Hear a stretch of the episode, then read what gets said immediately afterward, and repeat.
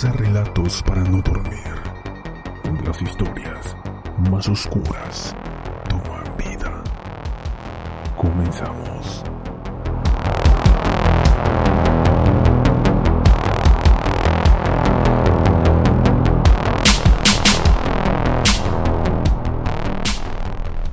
¿Qué tal amigos? Un placer de tenerlos en este su programa. Y hoy hablaremos de nuestro tercer y último caso de este especial de mujeres asesinas por motivo del paro de mujeres del día 9 de marzo en México.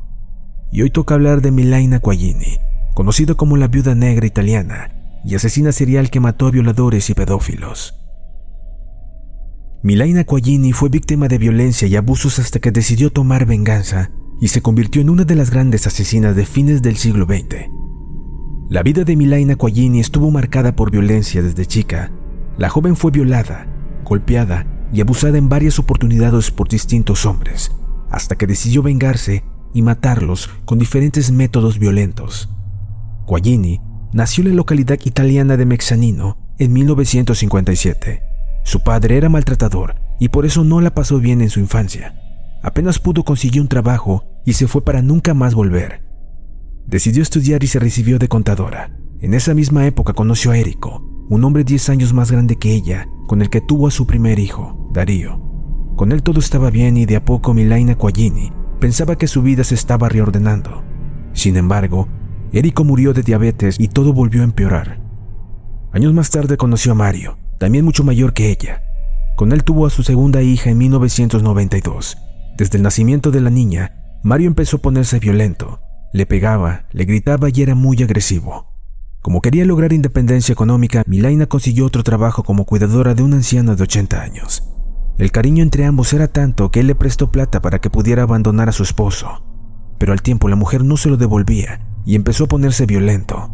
Una noche intentó violarla. Milaina se defendió y lo mató con un golpe en la cabeza. De ese primer asesinato pudo zafarse de la policía. Con el segundo, ya no.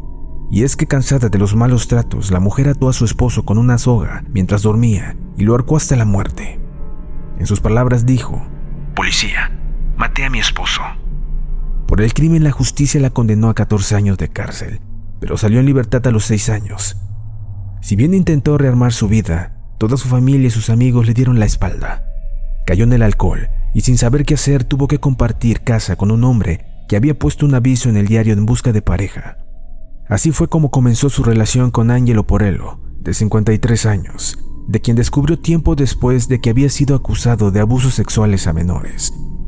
Él también era violento y Milaina Quaglini ya estaba cansada de volver a vivir la misma situación una y otra vez. Una noche de octubre, Angelo golpeó y violó a Milaina en dos ocasiones. Una vez finalizado el abuso, ella le ofreció café. Cuando terminó de beber la taza, cayó desmayado al suelo.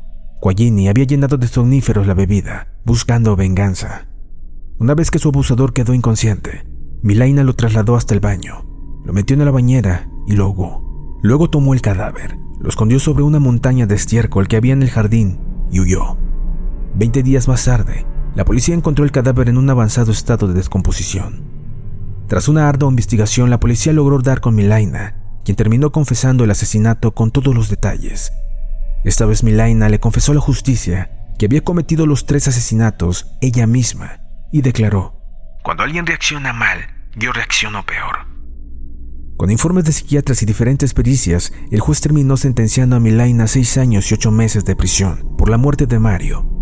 Cuatro meses más tarde, el juzgado de Padula la sentenció a un año y ocho meses por el asesinato del anciano.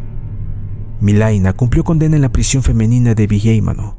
Sin embargo, el 16 de octubre de 2001, días antes de conocer el veredicto, decidió quitarse la vida ahorcándose con una especie de soga que hizo con sábanas cortadas. Cuando los funcionarios acudieron a la celda, a la mañana siguiente, encontraron una nota que decía, No puedo soportarlo más. Perdóname, mamá.